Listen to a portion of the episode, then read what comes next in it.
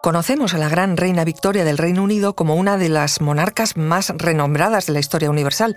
No en vano su reinado fue uno de los más longevos de la historia, 63 años y 216 días. Pero hay muchas cualidades interesantes de su vida privada. Por ejemplo, hablemos de amor, porque la vida amorosa de la reina Victoria I de Inglaterra fue apasionada e intensa. Desde su juventud, en su ascenso al trono en 1837, con solo 18 años, Victoria demostró un gran interés por el romance. El primero que se le atribuyó fue con su primer ministro, Benjamin Disraeli, una relación descrita como intensa, platónica y muy cercana. La relación entre la reina Victoria del Reino Unido y Benjamin Disraeli comenzó en la década de 1850, cuando Disraeli era líder del Partido Conservador y Victoria estaba en el inicio de su reinado. Benjamin sería después dos veces primer ministro y tres veces ministro de Hacienda descubrimos los enigmas ancestrales en torno a la muerte, las escenas de los crímenes, sacrificios y suicidios que se cometieron en la antigüedad y que gracias a un proceso de momificación nos han llegado hasta el presente.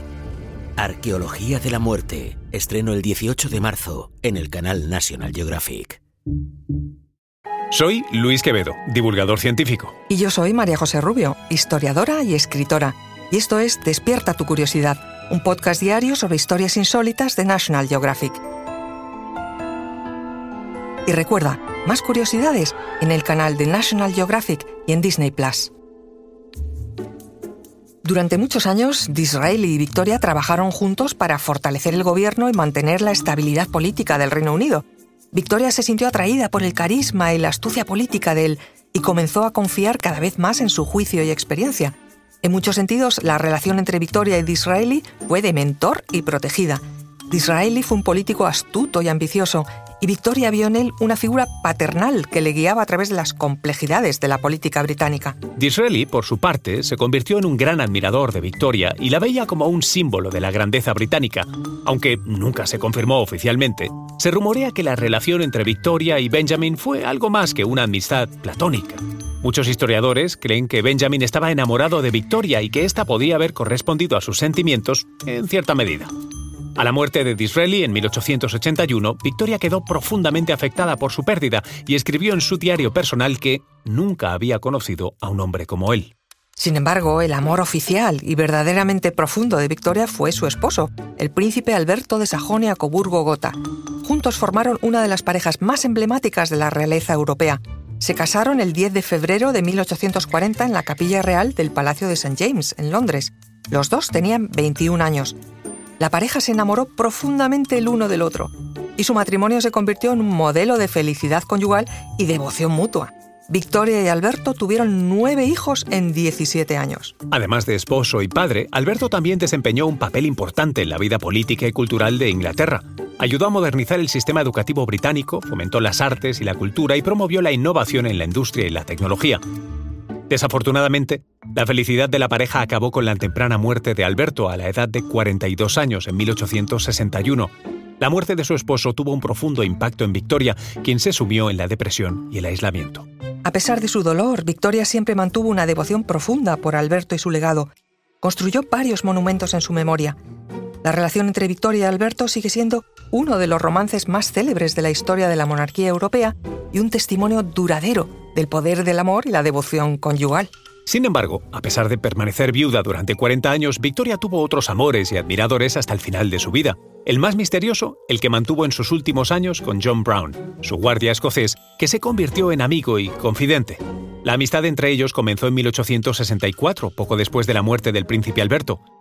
Brown se convirtió en asistente personal de la reina y pasó mucho tiempo con ella en su residencia escocesa de Balmoral. Desarrollaron una relación cercana y personal y se dice que Victoria se sentía muy atraída por el carácter fuerte y protector de Brown. A pesar de que nunca se confirmó oficialmente, se rumoreaba que la relación entre Victoria y Brown incluso había terminado en matrimonio secreto, aunque no hay evidencia de ello.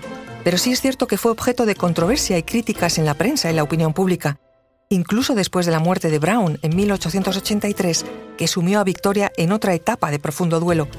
A pesar de su apasionada vida amorosa, Victoria siempre mantuvo una imagen de monarca respetable y moralmente correcta.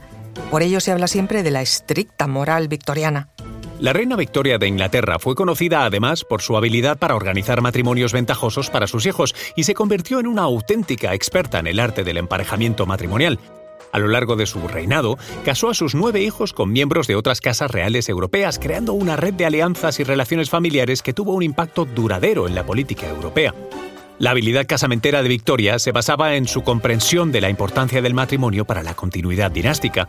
Estaba decidida a casar a sus hijos con miembros de otras casas reales europeas para fortalecer la posición de Inglaterra en el continente y asegurar la paz y la estabilidad en Europa. En general, la habilidad casamentera de Victoria tuvo un impacto duradero en la política europea y en la imagen de la monarquía británica. Estas relaciones familiares con el resto de casas reales de Europa provocó, por otro lado, la expansión de la hemofilia, una enfermedad desconocida y sin tratamiento entonces, que fue provocada por una mutación espontánea en la genética de la reina Victoria. La hemofilia es una enfermedad genética que afecta a la coagulación de la sangre y fue una condición que afectó a esta reina y su descendencia.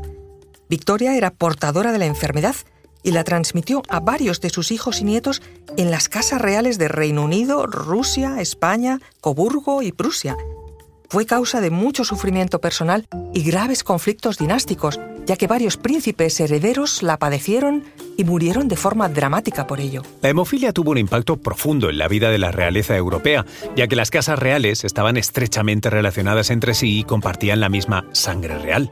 La enfermedad también se transmitió a través de los matrimonios dinásticos entre las casas reales europeas, lo que significó que la hemofilia afectó a muchos miembros de la nobleza europea.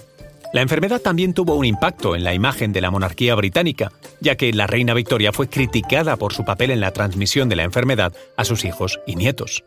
A pesar de los desafíos que planteó la hemofilia, también tuvo un lado positivo en el impacto de la enfermedad en la sociedad. La conciencia sobre la hemofilia aumentó gracias a la visibilidad que le dio la realeza, lo que llevó a una mayor investigación y comprensión de este mal. Y hablando de enfermedades regias, existe el síndrome de la reina Victoria, que se ha aplicado incluso a la recientemente fallecida reina Isabel II de Inglaterra. No se refiere a una enfermedad, sino a una descripción metafórica utilizada para referirse a la desconexión y el aislamiento que puede experimentar un monarca respecto a la población y a la realidad cotidiana después de un largo periodo en el trono.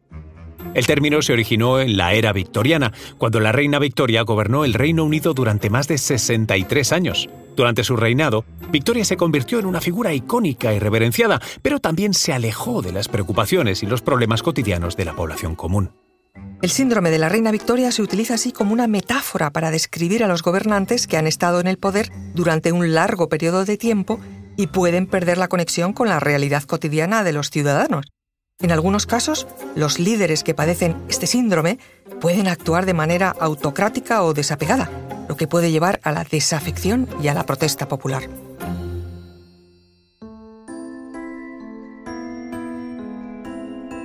Recuerda que Despierta tu Curiosidad es un podcast diario sobre historias insólitas de National Geographic. Disfruta de más curiosidades en el canal de National Geographic y en Disney Plus. No olvides suscribirte al podcast y darle like si has disfrutado con nuestras historias.